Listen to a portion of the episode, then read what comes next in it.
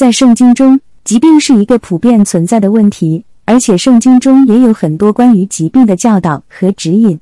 让我们来看看圣经对这个问题的看法。首先，圣经中告诉我们，疾病是由罪恶和堕落进入人类的世界所引起的。在创世纪三章中，我们看到亚当和夏娃在违反神的命令之后，罪恶和死亡进入了人类的世界。疾病是罪恶和死亡的一部分，因此我们生活在一个充满疾病和死亡的世界中。但是，圣经中也告诉我们，神是一位慈爱和有怜悯的神，他关心人类的健康和幸福。在出埃及记十五章二十六节中，神告诉以色列人说：“我是耶和华医治你的。”这个经文告诉我们，神是一位医治者，他有能力治愈我们的疾病。在圣经中。耶稣基督也治愈了许多疾病和病人。在马太福音四章二十三到二十四节中，我们看到耶稣在加百农治疗了许多疾病和病人，并且他的名声传遍了整个叙利亚。这个经文告诉我们，耶稣基督是一位医治者，他有能力治愈我们的身体和灵魂。在圣经中，我们也看到神医治了一些圣经人物的疾病，例如神医治了约伯的疾病，并恢复了他的健康。在诗篇一百零三章中，诗人称赞神的恩典，因为他医治了他们的疾病。总的来说，圣经教导我们要信靠神的能力和恩典，他有能力治愈我们的疾病。但是，我们也需要注意自己的健康，包括保持良好的。在圣经中，老化是一个不可避免的过程，它是人类身体和精神的自然演化。让我们来看看圣经对这个问题的看法。首先，圣经中告诉我们，老化是人类身体的一个自然现象。在诗篇九十章十节中，诗人写道：“人的年日是七十岁，或是八十岁；若是强壮，可到九十岁。但其中所经夸的，不过是劳苦愁烦，转眼成空，我们便如飞而去。”这个经文告诉我们，人的寿命是有限的，无论我们多强壮或健康，都会面临老化和死亡。但是，圣经中也告诉我们。我们可以在老化的过程中仍然保持灵魂和心灵的年轻。在以赛亚书四十章三十一节中，圣经告诉我们：但那等候耶和华的必从心得力，他们必如鹰展翅上腾，他们奔跑却不困倦，行走却不疲乏。这个经文告诉我们，当我们仰望神，将我们的生命和信仰托付给他，他可以赐予我们力量和智慧，帮助我们在老化的过程中仍然保持精神上的年轻。在圣经中。我们也看到一些老年人物，如亚伯拉罕、撒拉、摩西等，在他们的晚年仍然保持着热情和信仰。这些人的故事告诉我们，无论我们的年龄有多大，只要我们信靠神，他可以赐予我们智慧、力量和勇气，帮助我们在生命的晚年中仍然继续侍奉他。总的来说，圣经教导我们要在老化的过程中仍然保持信仰和热情，将我们的生命和信仰托付给神。无论我们的身体和心灵如何老化，我们可以相信神的恩典和慈善的。在圣经中，老化是人类生命中不可避免的过程，但圣经也教导我们如何面对老化的挑战和保持灵性上的成长。让我们来看看圣经对这个问题的看法。首先，圣经中告诉我们，老化是由罪恶和堕落进入人类的世界所引起的。在创世纪三章中。我们看到亚当和夏娃在违反神的命令之后，罪恶和死亡进入了人类的世界。老化是罪恶和死亡的一部分，因此我们生活在一个充满老化和死亡的世界中。但是，圣经中也告诉我们，神是一位慈爱和有怜悯的神，他关心人类的健康和幸福。在诗篇九十二章中，诗人赞美神的恩典，因为神使那些信靠他的人在老年仍然茁壮和结果子。这个经文告诉我们，神有能力使我们在老年仍然保持强壮和有生命力。在圣经中，耶稣基督也提醒我们要关注灵性上的成长，而不仅仅是身体上的健康。在马太福音六章十九到二十一节中，耶稣告诉我们不要为今天的事情担忧，而要存储在天上的财富，因为那里的财富是不会老化或腐朽的。这个经文告诉我们，我们应该将注意力放在灵性上。而不是追求身体上的健康和财富。在圣经中，我们也看到一些圣经人物在老年时仍然在神的计划中有重要的作用。例如，摩西在老年时仍然领导以色列人，直到他去世为止。在耶利米书一章中，我们看到神在耶利米还年轻时就拣选了他，并在他老年时使用了他的工作。这些经文告诉我们，神的计划不受年龄的限制，我们依然可以继续努力服代上帝的旨意。在圣经中，孝顺是一个非常重要的价值观念，被教导为一个正确的行为，并且被神所赏识和祝福。让我们来看看圣经中关于孝顺的教导。首先，孝顺是指尊重和服从父母的教导和指导。在出埃及记二十章十二节中，神的十诫之一就是当孝敬父母，这是神视为非常重要的事情之一，因为父母是神在我们生命中最早的保护者和指导者之一。在以弗所书六章一到三节中，保罗也教导信徒们要孝敬父母。这样就可以得到神的祝福和长寿。这些经文告诉我们，孝顺是一个被神所重视和祝福的行为。其次，孝顺也包括照顾年老和需要帮助的家人。在提摩太前书五章三到四节中，保罗教导信徒们要尊重和照顾那些已经年老和需要帮助的家人，这样就可以表现出真正的孝顺和信仰。这个经文告诉我们，孝顺不仅仅是尊重父母。还包括照顾那些需要帮助的家人。最后，孝顺也被视为一个正确的社会行为，可以带来社会的稳定和繁荣。在马可福音七章九到十三节中，耶稣批评一些法利赛人和文士违反了神的诫命，反而遵守了人的传统，忽略了孝顺的重要性。这个经文告诉我们，孝顺不仅仅是个人行为，还是一个社会行为，可以影响整个社会的稳定和繁荣。总之，孝顺是圣经中非常重要的价值观念之一。我们应该尊重和服从父母的教导和指导，照顾那些需要帮助的家人。在圣经中，工作是一个非常重要的议题。神创造了人类，让他们成为他的代表，管理和创造世界。让我们来看看圣经中关于工作的教导。首先，工作是一个神圣的使命。在创世纪一章二十八节中。神命令亚当和夏娃去扩展、填充和管理整个地球。这表明工作不仅是维持生计和生活的必需品，更是人与神的使命和合作。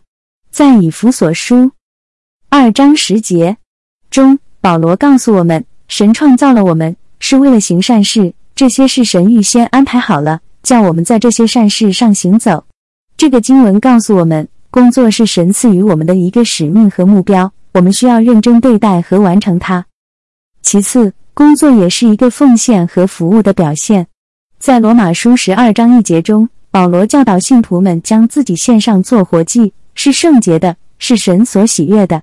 这个经文告诉我们，我们应该将自己的工作视为一个奉献和服务的表现，将自己献给神。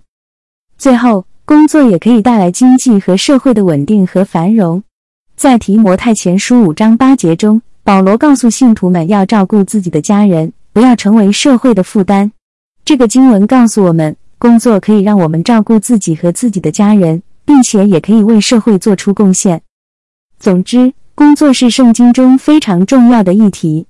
我们应该认真对待和完成工作，将自己的工作视为一个奉献和服务的表现，并且也可以为经济和社会的稳定和繁荣做出贡献。感谢您提供的主题。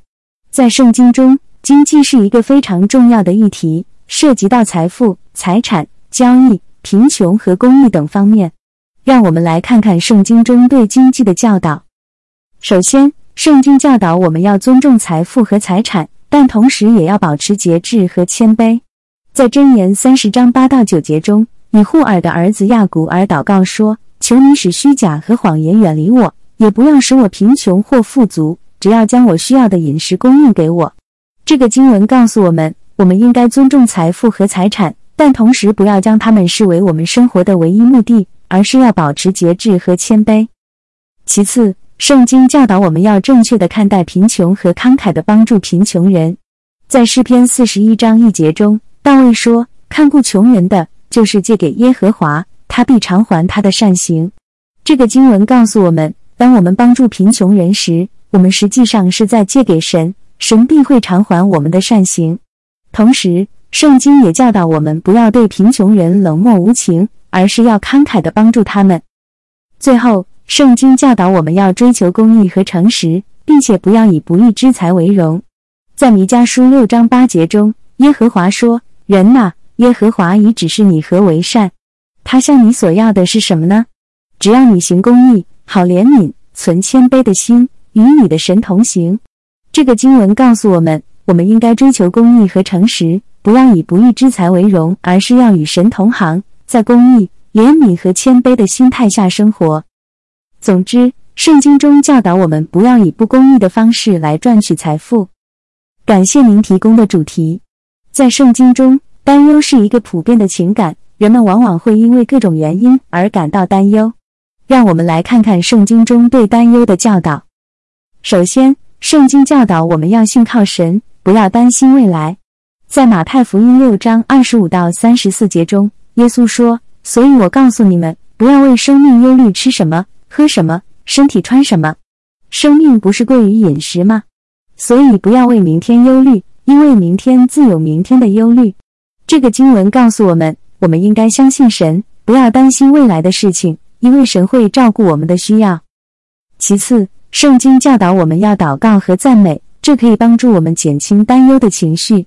在腓立比书四章六到七节中，保罗说。应当一无挂虑，只要凡事借着祷告、祈求和感谢，将你们所要的告诉神。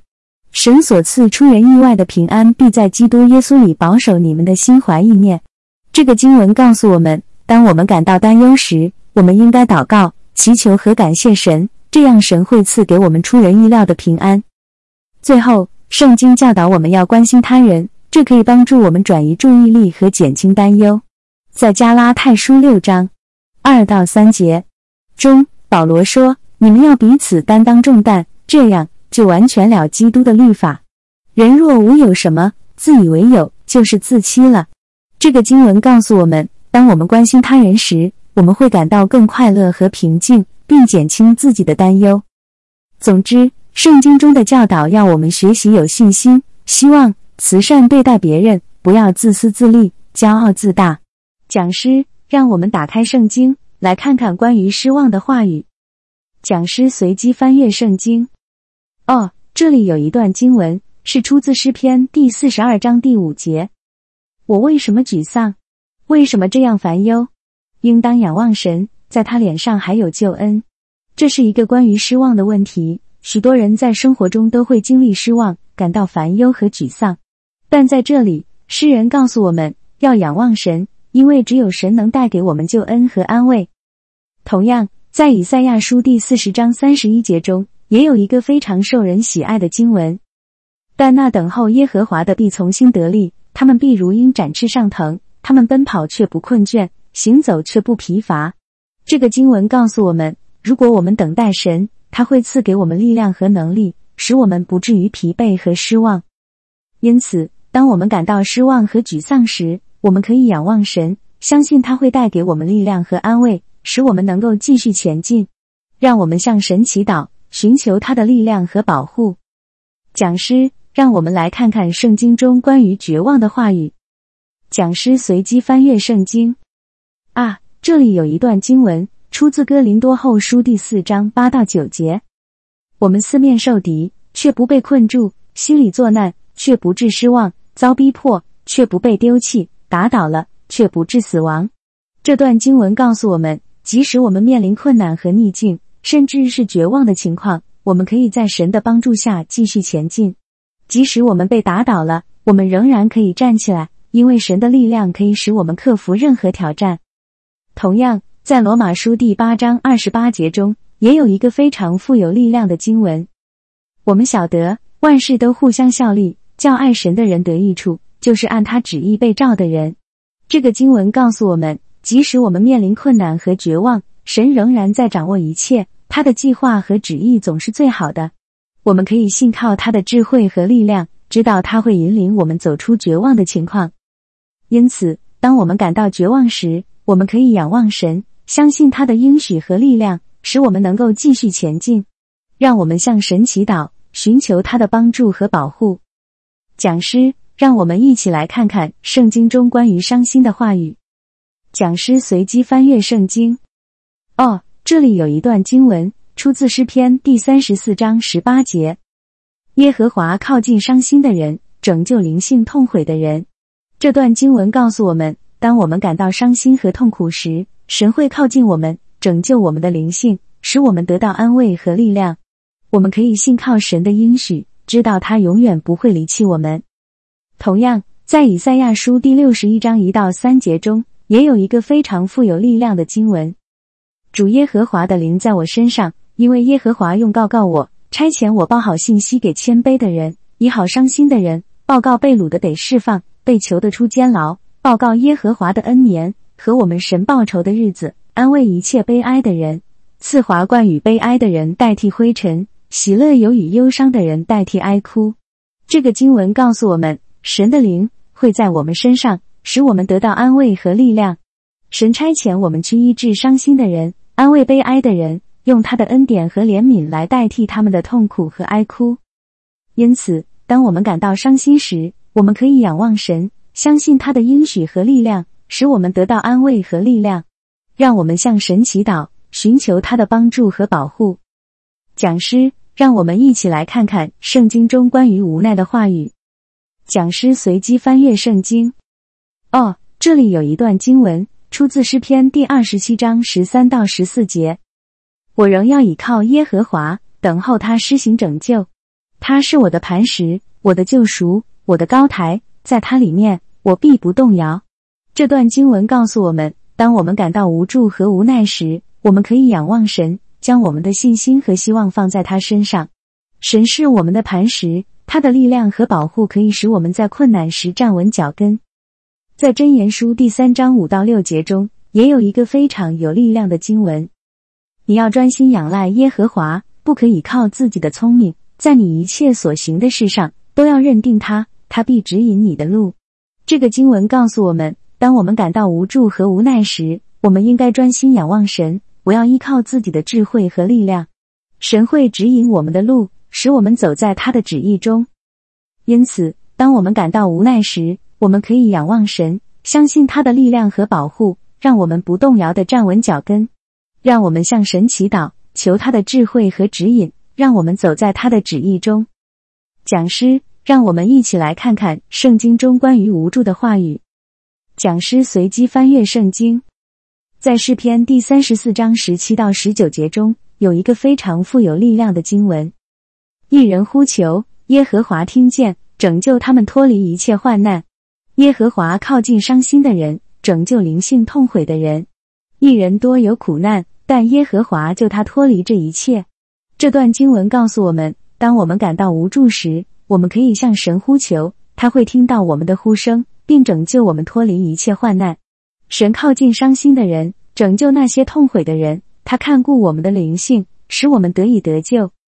在哥林多后书第十二章九到十节中，也有一个非常有力量的经文。他对我说：“我的恩典够你用的，因为我的能力在人的软弱上显得完全。所以我更喜欢夸自己的软弱，好叫基督的能力复庇我。我为基督的缘故，就以软弱、凌辱、极难、逼迫、困苦为可喜乐的，因我什么时候软弱，什么时候就有能力。”这个经文告诉我们，当我们感到无助时，神的恩典和能力可以在我们的软弱中显得完全。我们可以喜欢我们的软弱，因为这样基督的能力就可以复辟我们，让我们在困苦中得到喜乐和能力。因此，当我们感到无助时，我们可以向神呼求，相信他的恩典和能力可以在我们的软弱中显得完全，让我们在困苦中喜乐，相信基督的能力可以复辟我们，使我们得以得救。讲师。让我们一起来看看圣经中关于面对压力的话语。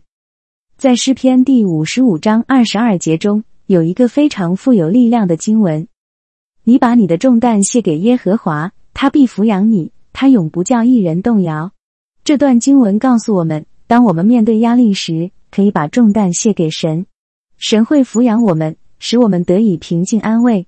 一人不会被动摇，因为神与我们同在。在马太福音第十一章二十八到三十节中，也有一个非常有力量的经文：烦劳苦担重担的人，可以到我这里来，我就使你们得安息。我心里柔和谦卑，你们当负我的恶，学我的样式，这样你们心里就必得享安息。因为我的恶是容易负的，我的担子是轻省的。这个经文告诉我们，当我们感到压力时，可以到耶稣那里来，他会使我们得到安息。他的恶是容易负的，担子是轻省的。学习他的样式，可以使我们得到心灵的安息。因此，当我们感到压力大时，可以把重担卸给神，相信他会抚养我们；也可以到耶稣那里来，学习他的样式，得到安息和心灵的平静。让我们相信神的话语，相信他与我们同在，在压力中得到力量和鼓励。讲师，今天我们来看看圣经中的安慰话语，让我们在困难中得到帮助和鼓励。在诗篇第二十三篇中，有一个非常富有力量的经文：“耶和华是我的牧者，我必不致缺乏。他使我躺卧在青草地上，领我在可安歇的水边。他使我的灵魂苏醒，为自己的名引导我走义路。即便我行过死荫的幽谷，也不怕遭遇凶恶，因为你与我同在。你的杖、你的竿都安慰我。”这段经文告诉我们，耶和华是我们的牧者。他会引导我们走义路，在我们遇到困难和危险时，他与我们同在。他的杖和竿都安慰我们。在哥林多后书第一章三到四节中，也有一个非常有力量的经文：愿颂赞归于我们主耶稣基督的父神，就是发慈悲的父，赐各样安慰的神。我们在一切患难中，他就安慰我们，叫我们能用神所赐的安慰去安慰那遭遇各样患难的人。这个经文告诉我们。神是发慈悲的父，赐各样安慰的神。在我们面对困难和患难时，神会安慰我们，让我们能够用神所赐的安慰去安慰那些遭遇各种困难的人。因此，当我们遇到困难和患难时，可以相信神的话语，相信他与我们同在，他会安慰我们，使我们能够安慰那些同样面临困难和危险的人。让我们谨诺神的应许，寻求他的安慰和帮助，在困难中得到力量和鼓励。讲师，今天我们来看看圣经中的掌控话语，让我们在生命中寻求上帝的旨意和带领，并且相信他的掌控和主权。在诗篇第四十六篇十节中，有一个非常有力量的经文：“你们要休息，要知道我是神，我必在外邦中被尊崇，在遍地上也必被尊崇。”这段经文告诉我们要放下一切的烦恼和挂虑，认识上帝是神，他掌管一切。在世界各地都有他的影响力和掌控。当我们放下自己的想法和计划，去寻求上帝的旨意和带领，他必定在我们的生命中彰显他的大能和美好。在罗马书第八章二十八节中，也有一个非常有力量的经文：我们晓得万事都互相效力，叫爱神的人得益处，就是按他旨意被召的人。这个经文告诉我们，万事都是为了那些爱神的人而效力的。那些被召的人也都是按照上帝的旨意和计划，在我们的生命中，当我们寻求上帝的旨意、信心和顺服，上帝会带领我们走向他所应许的美好和祝福。因此，让我们相信上帝的掌控和主权，放下自己的想法和计划，寻求上帝的旨意和带领。在我们的生命中，上帝会彰显他的大能和美好，带领我们走向他所应许的祝福和恩典。讲师。今天我们来谈论圣经中最重要的主题之一——上帝的爱。圣经告诉我们，上帝是爱，他的爱是无限、永恒和不变的。让我们一起来看看圣经中一些关于上帝的爱的经文。约翰福音三章十六节告诉我们：“神爱世人，甚至将他的独生子赐给他们，叫一切信他的不至灭亡，反得永生。”这段经文告诉我们，上帝对我们的爱是何等的深厚。他甚至愿意献上他的独生子耶稣基督，为了我们的罪而死，让我们得到永生。这是一个极其珍贵的礼物，显示了上帝对我们的无限爱和关怀。约翰一书四章七到八节说：“爱是从神来的，凡有爱心的都是由神而生，认识神的也是这样。那不爱的，是不认识神的，因为神就是爱。”这段经文告诉我们，爱是从上帝而来的。因为上帝本身就是爱，当我们认识上帝，也会开始显出爱心和慈悲。爱是一种能够让我们更像上帝的品质，也是一个让我们更加了解上帝的方法。在罗马书八章三十八到三十九节中，保罗告诉我们：“因为我深信，无论是死是生，是天使是掌权的，是现在的事是将来的事，是有能力的是高处的，是深处的，或是别的受造物，都不能使我们与神的爱隔绝。这爱是在我们的主基督耶稣里的。这段经文告诉我们，无论我们面对什么，上帝的爱都是不会改变的。我们不会被任何东西所隔绝。这是一个非常安慰的真理，告诉我们上帝的爱是无限的，他总是在我们身旁。讲师，今天我们来谈论圣经中的一个重要主题——上帝的祝福。圣经告诉我们，上帝愿意赐福给我们，并且他的祝福是丰富、充足和持久的。让我们一起来看看圣经中一些关于上帝的祝福的经文。首先，《创世纪》一章二十八节中说：“神就赐福给他们，又对他们说，要生养众多，遍填地面，治理这地，也要管理海里的鱼、空中的鸟和地上各样行动的活物。”这段经文告诉我们，上帝创造人类时就赐福给他们，并且给予了使命去治理这个世界和生养众多的后代。上帝的祝福是包含了物质上和精神上的丰盛和成就，给予了人类丰盛而有意义的生命。诗篇二十三篇也告诉我们：“耶和华是我的牧者，我必不致缺乏。”这段经文告诉我们，上帝是我们的牧者，他会供应我们的一切需要，让我们不致缺乏。这是一个极其安慰和令人信心满满的真理，让我们深信上帝的祝福是永远不会缺少的。在约翰福音十章十节中，耶稣说：“盗贼来，无非要偷窃、杀害、毁坏。我来了，是要叫人得生命，并且得的更丰盛。”这段经文告诉我们，上帝的祝福不仅是物质上的，更是精神上的。耶稣来到世界上，是要让人得到丰盛的生命。这种生命是超越物质的，是一种精神上的满足和平安。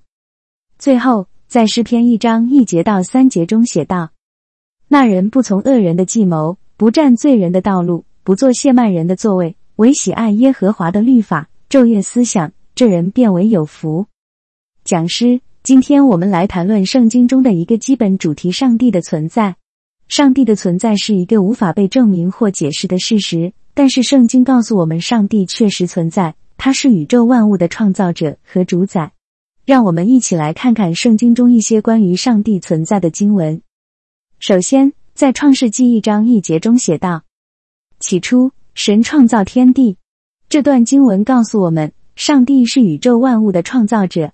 这一事实不仅是基督教信仰的核心，也是许多其他宗教信仰的共同点。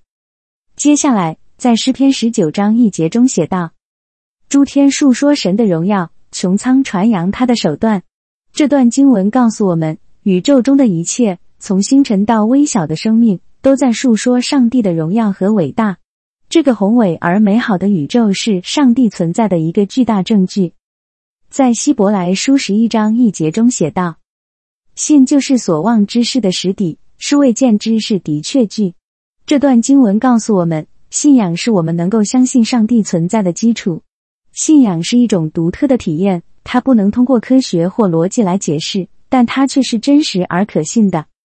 最后，在约翰福音十四章六节中，耶稣说：“我就是道路、真理、生命，若不借着我，没有人能到父那里去。”这段经文告诉我们，信仰耶稣基督是我们认识上帝的唯一方法。透过耶稣的教导和生命，我们能够更深刻的认识上帝的存在和他的心意。在生活中，我们可能会面临各种挑战和困难，甚至可能会怀疑上帝的存在。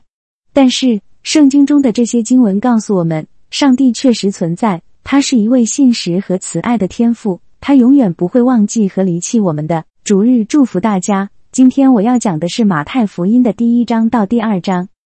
马太福音是新约圣经中的一卷书，讲述了耶稣基督的生平事迹和教导。在马太福音的第一章。我们可以看到耶稣的家谱和他的降生。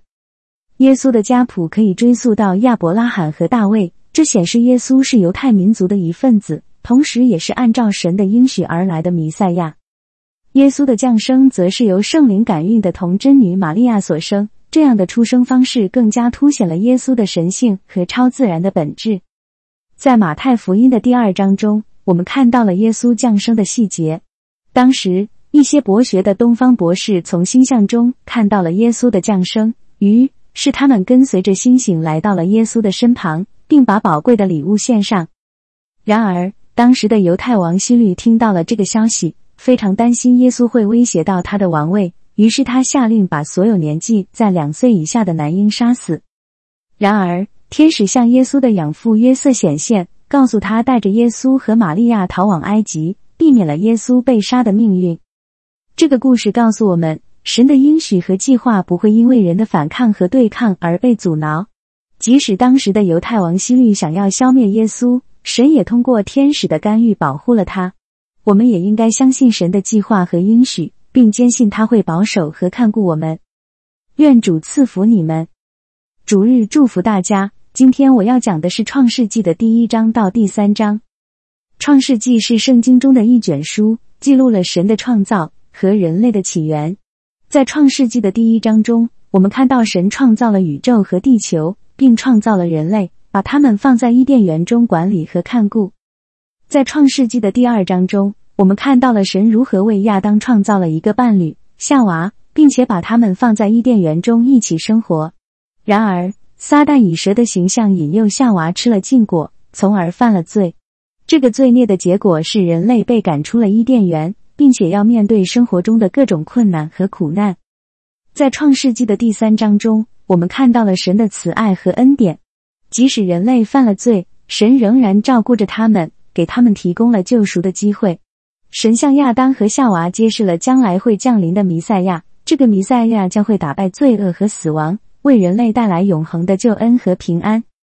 这个故事告诉我们，神创造了一切，并且他爱人类。愿意为他们提供救赎的机会，我们应该相信神的爱和恩典，并且继续信靠他的应许，等待弥赛亚的降临，为我们带来救赎和永恒的生命。愿主赐福你们，主日祝福大家。今天我要讲的是约书亚书的第一章到第五章。约书亚书是旧约圣经中的一卷书，记录了以色列人在约书亚带领下进入迦南地的历史。在约书亚书的第一章中。神训示约书亚，让他带领以色列人进入迦南地，占领神所应许的土地。神保证要与他们同在，帮助他们打败敌人，并给他们繁荣昌盛的生活。在约书亚书的第二章中，约书亚派遣两个探子去探查耶利哥城的情况，并在那里遇到了一位妓女，名叫喇合。他帮助了以色列人，让他们能够顺利占领耶利哥城。在约书亚书的第三章中。以色列人要过约旦河进入迦南的，神命令祭司们先带着约柜走在前面。当他们的脚掌踏上约旦河时，河水就分开，以色列人能够安然通过。在约书亚书的第四章中，神吩咐以色列人在约旦河上建立一个纪念碑，以纪念神在他们中间的作为。在约书亚书的第五章中，以色列人在迦南的吃了逾越节的羊羔，并且停止了从埃及时代以来的吃无酵饼。这样，以色列人开始享受神所应许的丰盛土地，并且逐渐融入了当地的文化和生活中。这个故事告诉我们，神对他的百姓是信实和慈爱的。即使以色列人犯了罪，神仍然保护和帮助他们，让他们能够占领他所应许的土地。我们应该相信神的信实和慈爱，并且继续跟随他的旨意，享受他所赐给我们的丰盛和祝福。愿主赐福给你们的。对于基督教信徒而言，性感这个话题是一个非常敏感的议题，因为它牵涉到个人的价值观、信仰、伦理和道德等方面。圣经中的性教导告诉我们，性是神所创造的美好事物，是夫妇之间的一种神圣的情感表达和身体上的亲密交流。然而，在性方面，神也有一些限制和教导，要求我们保持纯洁、尊重他人、遵守神的旨意。首先，圣经教导我们不要与未婚者发生性关系，因为这样做会违反神的旨意，也会对自己和他人造成伤害。此外，圣经还教导我们要尊重他人的身体和尊严，不要进行不当的性行为或者伤害对方的行为。当今社会中有许多与圣经教导相反的文化和价值观在蔓延，人们往往把性当作一种消费品或娱乐工具。作为基督徒，我们应该明确的反对这种文化和价值观，并且坚持神的教导，保持自己的纯洁和尊严。同时，我们也要尊重他人的选择和信仰，不要对他人进行道德评判或者攻击，以免伤害他人的感情和尊严。总之，当我们讲到性感这个话题时，我们应该重点强调神的教导和原则，帮助信徒了解神对性的看法，以及如何在性方面保持纯洁和尊重他人。同时，我们也应该提醒信徒，在外界的诱惑和压力面前，要坚持自己的信仰和原则。遵守神的教导，以免犯罪得罪神。今天，我想和你分享一个关于祷告的话题。祷告是一个与神交流的途径，它能帮助我们更好的了解神的旨意，并接受他的祝福。但有时我们祷告了，却感觉祷告不成功，这可能是因为我们在祷告中犯了一些错误。首先，我们在祷告中是否真正诚心诚意的寻求神的旨意？有时我们只是表面上的祷告。没有真正的关注神想要我们明白的事情，我们需要在祷告中寻求神的旨意，并向他敞开心扉，让他引导我们。其次，我们是否相信神能回应我们的祷告？有时我们可能对自己的祷告缺乏信心，或者对神的能力产生疑问。我们需要相信神的能力和信实，并将自己的祷告交托给他。最后，我们在祷告中是否有犯罪的问题没有得到解决？犯罪会阻碍我们与神的关系，因此，如果我们在祷告中感到不成功，可能需要先处理我们的犯罪问题，才能更好的接近神。总之，祷告是与神交流的重要途径。我们需要诚心诚意的寻求神的旨意，相信他的能力和信实，并解决我们可能存在的犯罪问题。如果我们这样做，我相信我们的祷告将会成功。让我们一同祷告，求神指引我们的道路。并让我们永远与他同在，阿门。今天我们来谈谈生命中的无常。无常是生命的一个不可避免的真相。圣经告诉我们：你们中间有谁能用思虑使自己的寿数多加一刻呢？马太福音六二十七。我们不能控制我们的寿命，我们也不能预测明天会发生什么事情。这就是为什么生命如此珍贵，我们必须好好的珍惜每一天。圣经也告诉我们，人的日子好像草一样，它发旺如花，经风一吹便归无有。诗篇一百零三十五减十六。我们的生命就像草一样，生长茁壮、枯萎。我们的青春、我们的生命都在不断的消逝。但是，即使我们的身体会逐渐衰老，我们的灵魂却可以与神永远同在。因此，我们应该珍惜生命中的每一刻，并用我们的时间来做好事情。圣经告诉我们，所以无论做什么，或吃或喝，或做什么事，都要为荣耀神而做。哥林多前书十三十一，让我们在这有限的生命中寻求神的旨意，为神的荣耀而生活。最后，圣经也告诉我们，愿你指教我们怎样数算自己的日子，好叫我们得着智慧的新诗篇九十十二，让我们明白生命的无常，将时间用于更有意义的事情。并在这个短暂的生命中寻求智慧。愿神的恩典与我们同在，直到永远。阿门。今天我们要谈谈高房价的问题，这已经成为了现代社会中一个普遍的问题。许多人发现他们无法负担自己的住房，这给人们带来了很大的负担和焦虑。但是，圣经中也有相关的话语可以指引我们。在圣经中，我们可以看到关于财务管理的教导。在诗篇四十九十六减十七中，圣经告诉我们，他们看起来好像有财富，家世兴旺，一切称心如意。他们要归到他们列祖那里，永不得见光明。圣经提醒我们，人们虽然拥有财富和物质，但这些都是短暂的，最终都会回归到神那里。此外，在马太福音六十九减二十一中，耶稣告诉我们，不要为自己积财宝在地上，地上有虫子咬，能锈坏。也有贼挖窟窿来偷，只要积财宝在天上，天上没有虫子咬，不能锈坏，也没有贼挖窟窿来偷。因为你的财宝在哪里，你的心也在哪里。圣经告诉我们，我们不应该过度关注物质财富，而应该关注我们的灵魂和与神的关系。如果我们的心灵与神同在，那么我们就拥有了真正的财富。我们应该为了神的荣耀而管理我们所拥有的一切，包括我们的财富和住房。最后，在哥林多后书五一中，圣经告诉我们：我们知道，我们这地上的帐篷若拆毁了，必得神所造，不是人手所造，永在的房屋在天上。这是一个提醒我们，我们拥有的住房只是一个短暂的居所，我们的真正家园在天堂里。因此，我们应该放下担忧的事情，不要太过完美主义的追求遥不可及的梦想，而是去找寻那些可以得到的快乐时光。今天我们要谈谈低收入家庭面临的挑战，以及圣经中的指引可以如何帮助他们。在圣经中，我们看到上帝关注弱势群体，特别是穷人和需要帮助的人。在诗篇一百一十三七减八中，圣经告诉我们，他从灰尘里抬举贫穷人，从粪堆中提拔穷乏人，使他们与王子同坐，就是与本国的王子同坐。圣经告诉我们，上帝关注贫穷人的处境。并且他有能力提拔他们，使他们坐在尊贵的地位上。同时，在雅各书二十四减十七中，圣经告诉我们：“我的弟兄们，若有人说自己有信心，却没有行为，有什么益处呢？这信心能救他吗？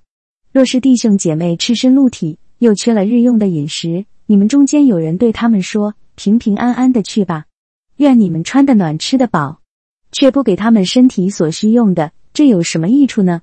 这段经文告诉我们，如果我们有信心，我们应该通过行动来表达这个信心。对于那些缺乏基本需要的人，我们应该通过实际的行动来帮助他们，而不仅仅是口头上的慰藉。此外，在诗篇四十一一中，圣经告诉我们，眷顾贫穷的，就是借此借主，主必在他遭难的日子保全他，使他存活。他在地上必不交付仇敌的心愿。必使他躺卧在病榻上，他的病必全然医好。这段经文告诉我们，如果我们关注贫穷的人，上帝会眷顾他们，并且帮助他们渡过难关。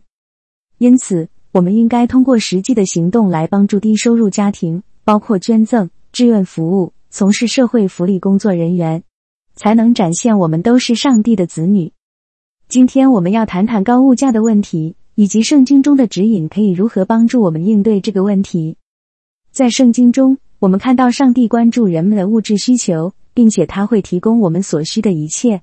在马太福音六三十一减三十三中，耶稣告诉我们：“所以不要忧虑，说吃什么，喝什么，穿什么，这都是外邦人所求的。你们需用的这一切东西，你们的天赋是知道的。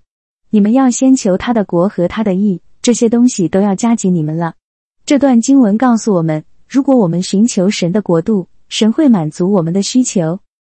此外，在腓利比书四十九中，圣经告诉我们：“我的神必照他荣耀的丰富，在基督耶稣里，使你们一切所需用的都充足有余。”这段经文告诉我们，如果我们相信神，神会提供我们一切所需用的，并且我们不需要担心物质的缺乏。同时，在箴言三十八减九中，圣经告诉我们：“使我贫穷，使我富足。”都不要赐给我，只把我需用的饮食供给我，因为我怕饱足忘了你。说耶和华是谁呢？又怕贫穷偷窃，以致亵渎我神的名。这段经文告诉我们，物质的过度追求会使我们远离神，因此我们应该谦卑的接受我们所需用的，而不是追求过度的财富和物质。总之，当我们面临高物价的问题时，我们可以通过信仰来应对这个问题。我们应该相信神会提供我们所需用的一切，而不是过度追求物质财富。同时，我们应该谦卑的接受我们所需用的，而不是过度消费。关于某位教友问我谈到娶美女主播这个话题，我们应该从圣经中找到合适的指引。首先，圣经教导我们要尊重和珍视婚姻。在马太福音十九四减六中，耶稣回答法利赛人关于婚姻的问题，说道。那起初造人的是造男造女，并且说，因此人要离开父母，与妻子联合，二人成为一体。这样，他们不是两个人了，乃是一体的了。所以，神配合的人不可分开。其次，圣经也告诉我们，不要只看外表，而要看人的内心。在撒摩尔记上十六期中，上帝对撒摩尔说：“耶和华不像人看人，人是看外貌，耶和华是看内心。”这告诉我们，婚姻的建立应该基于彼此的内心和性格相融，而不是外表和财富。此外，圣经也教导我们要以纯洁的心为主。在哥罗西书三五减六中，保罗写道：“所以要治死你们在地上的肢体，就如淫乱、污秽、邪情、恶欲和贪婪。贪婪就与拜偶像一样。这段经文告诉我们，我们应该追求纯洁的心，而不是贪婪和放纵的欲望。总之，当我们考虑婚姻时，我们应该遵循圣经的指引，尊重和珍视婚姻，并且重视内心和性格的相容性，而不是只看外表和财富。同时，我们应该追求纯洁的心，而不是放纵的欲望。关于某个教友曾经提出这个问题，圣经中并没有直接回答“上帝不让我结婚”这个说法，但是圣经中的教导可以帮助我们思考这个问题。首先，圣经中教导我们要寻求上帝的旨意，而不是追求自己的欲望。在诗篇三十七四中，圣经告诉我们要以耶和华为乐，他就将你心里所求的赐给你。这告诉我们，如果我们寻求并遵从上帝的旨意，他会赐给我们所需要的。其次，圣经中教导我们要学会等待，而不是轻易放弃。在诗篇二十七十四中，圣经说：“你们要坚强、勇敢，都要等候耶和华。”这提醒我们，当我们觉得上帝不给我们想要的东西时，我们应该学会等待和坚持。最后，圣经中教导我们要相信上帝的计划。即使我们不理解，在以赛亚书五十五八减九中，圣经说：“耶和华说，我的意念非同你们的意念，我的道路非同你们的道路。天怎样高过的，照样我的道路高过你们的道路，我的意念高过你们的意念。”这提醒我们，上帝的计划和意念远超过我们的想象和理解。我们应该信任他的计划，而不是放弃或者失去信心。总之，如果你觉得上帝不让你结婚，可以通过寻求上帝的旨意，学会等待，以及相信上帝的计划来面对这个问题。上帝是慈爱和信实的，他会赐给我们所需要的，只要我们遵从他的旨意。此外，圣经中没有明确说过上帝只会祝福其他基督徒，反而圣经中常常提到上帝的慈爱和恩典是广泛的，向所有人开放的。例如，在约翰福音三十六中，圣经说：“神爱世人。”甚至将他的独生子赐给他们，叫一切信他的不至灭亡，反得永生。这里的世人指的是所有的人，不仅仅是基督徒。同样的，在以弗所书二八减九中，圣经也说：“你们得救是本乎恩，也因助信。这并不是出于自己，乃是神所赐的；也不是出于行为，免得有人自夸。”这里的你们指的是信徒，但这段经文强调得救是基于神的恩典。而不是人的行为。圣经中还有许多类似的经文，显示上帝的恩典和祝福是普及全人类的，而不是只针对某些特定的人群。当然，作为基督徒，我们可以更深入的体验到上帝的爱和祝福，因为我们信靠和遵从他的旨意。但这不代表其他人不能经历上帝的爱和恩典，因为上帝的爱是无限的，他的慈悲是向所有人显明的。总之。圣经教导我们，上帝的爱和祝福是向所有人显明的，不仅仅是基督徒。我们可以透过信靠和遵从上帝的旨意，更深入的经历他的爱和恩典。但这不代表其他人不能经历他的慈爱和祝福。在圣经中，孤单是一个被提到的主题，并且我们可以从中学到很多关于如何处理孤独的道理。首先，我们可以看到圣经中许多有信仰的人都曾经经历过孤独。例如诗篇二十五十六说：“求你回顾我，连续我，因我是孤独困苦。”耶稣基督在十字架上也曾感受到孤单和被遗弃的痛苦。马太福音二十七四十六。其次，圣经教导我们要相互关怀，照顾那些处于孤独困境中的人。诗篇六十八六说：“神使孤独的有家，使被求的出来的享福乐。”在雅各书一二十七中，我们被呼召照顾孤儿和寡妇。这也包括其他需要帮助的人。最后，圣经也提供了一些解决孤独问题的方法，例如，神可以成为我们的朋友，因为他永远不会离开我们。希伯来书十三五。此外，圣经还鼓励我们寻求敬虔的社交圈子，这样我们就可以得到支持和关怀。箴言十三二十。总之，圣经告诉我们，孤独是一个普遍的人类经验，但我们不必为此感到绝望。透过寻求神和他人的支持，我们可以克服孤独的困境，并且在彼此的关怀和支持中找到安慰和力量。在圣经中，寂寞是一个被提到的主题，许多有信仰的人都曾经面临过寂寞的挑战。然而，圣经也提供了许多鼓励和安慰，可以帮助我们克服寂寞。首先，圣经告诉我们，神永远不会离开我们。在希伯来书十三五中说：“保持生活无污染，满心敬畏神，因为神说过，我总不撇下你，也不丢弃你。”这个承诺可以帮助我们克服寂寞的感觉。因为我们知道神永远与我们同在。其次，圣经教导我们要寻求神的面孔，在诗篇一百零五四中说：“你们要寻求耶和华和他的能力，时常寻求他的面。”当我们寻求神的面孔时，我们可以得到安慰和平静的感觉，这可以帮助我们克服寂寞的挑战。此外，圣经也鼓励我们与他人建立深入的关系，在创世纪二十八中说：“耶和华神说。”人独居不好，我要为他造一个配偶帮助他。这个经文告诉我们，神的旨意是让人与他人建立关系，并且互相扶持。因此，当我们感到寂寞时，我们可以寻求他人的陪伴和支持，这可以帮助我们克服寂寞的感觉。总之，圣经提供了许多鼓励和安慰，可以帮助我们克服寂寞的挑战。透过与神和他人的关系，我们可以得到支持和关怀。并且在这个过程中发现神的慈爱和恩典。在生命中，我们常常会面临失望的挑战，无论是由人或是环境所造成的。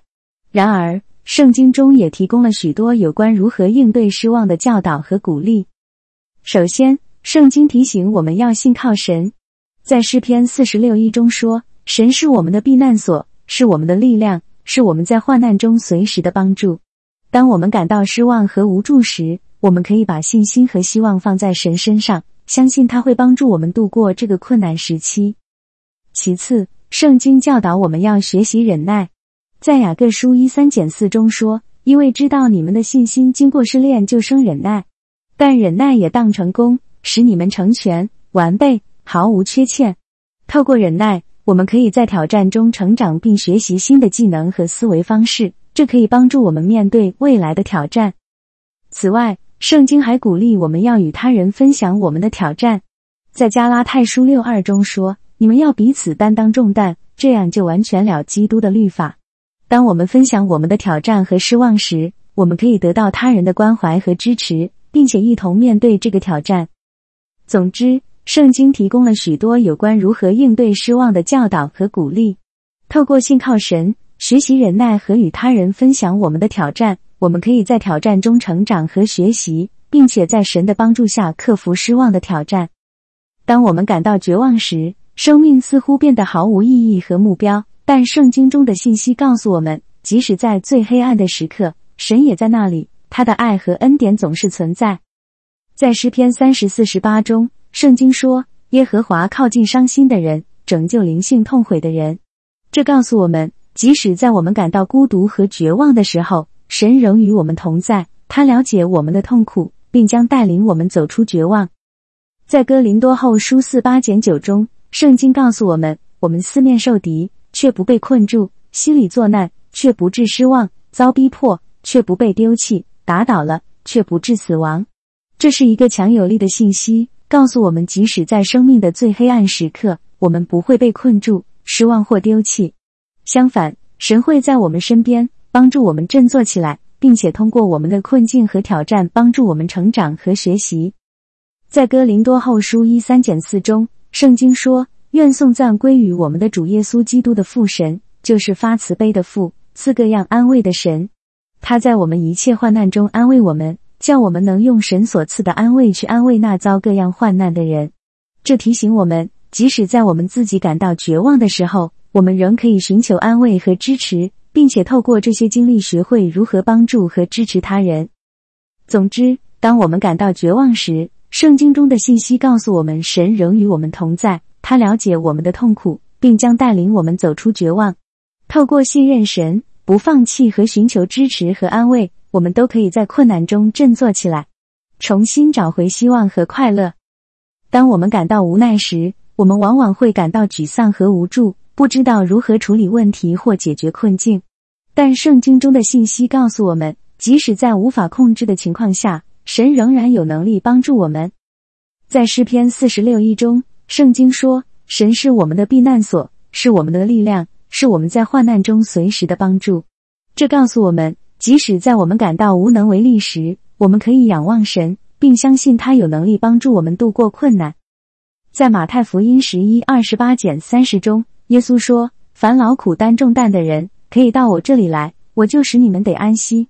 我心里柔和谦卑，你们当负我的恶，学我的样式，这样你们心里就必得享安息。”这告诉我们，当我们感到无奈时，我们可以向耶稣求助，他可以帮助我们减轻负担，并给我们带来安息。在以赛亚书四十一时中，圣经说：“你不要害怕，因为我与你同在；不要惊惶，因为我是你的神，我必坚固你，我必帮助你，我必用我公义的右手扶持你。”这告诉我们，当我们感到无奈时，神仍与我们同在，他可以给我们力量和帮助，并且他会保护我们。总之，当我们感到无奈时，圣经中的信息告诉我们，神仍然有能力帮助我们。透过仰望神，向耶稣求助，并且相信神会保护和帮助我们，我们可以在无法控制的情况下找到力量和安慰。当我们或我们所爱的人生病时，这可能会给我们带来身体和心理上的痛苦。然而，圣经中的信息告诉我们，神关心我们的身体和精神健康，并有能力医治我们。在诗篇一百零三二减四中，圣经说：“我的心呐，你要称颂耶和华，不可忘记他的一切恩惠。他赦免你的一切罪孽，医治你的一切疾病。他救赎你的命，脱离死亡，以仁爱和慈悲为你的冠冕。”这告诉我们，神是一位慈爱和怜悯的神，他可以赦免我们的罪孽，医治我们的疾病，拯救我们脱离死亡。在雅各书五十四减十五中，圣经说。你们中间有病了的吗？他就该请教会的长老来，他们可以奉主的名用油抹他，为他祈祷，信心的祈祷要救那病人，主必叫他起来。他若犯了罪，也必蒙赦免。这告诉我们，在我们生病时，我们可以向教会的长老请求祈祷和治疗，并相信神可以医治我们的疾病和赦免我们的罪孽。最后，在启示录二十一四中，圣经说，神要擦去他们一切的眼泪。不再有死亡，也不再有悲哀、哭嚎、疼痛，因为以前的事都过去了。这告诉我们，即使我们在此生中身体生病，最终在神的国度里，我们将得到完全的康复和永恒的生命。总之，当我们生病时，圣经中的信息告诉我们，神关心我们的身体和精神健康，他有能力医治我们。透过向神求助，请教会的长老为我们祈祷。因此，我们必须继续相信神的医治和庇护。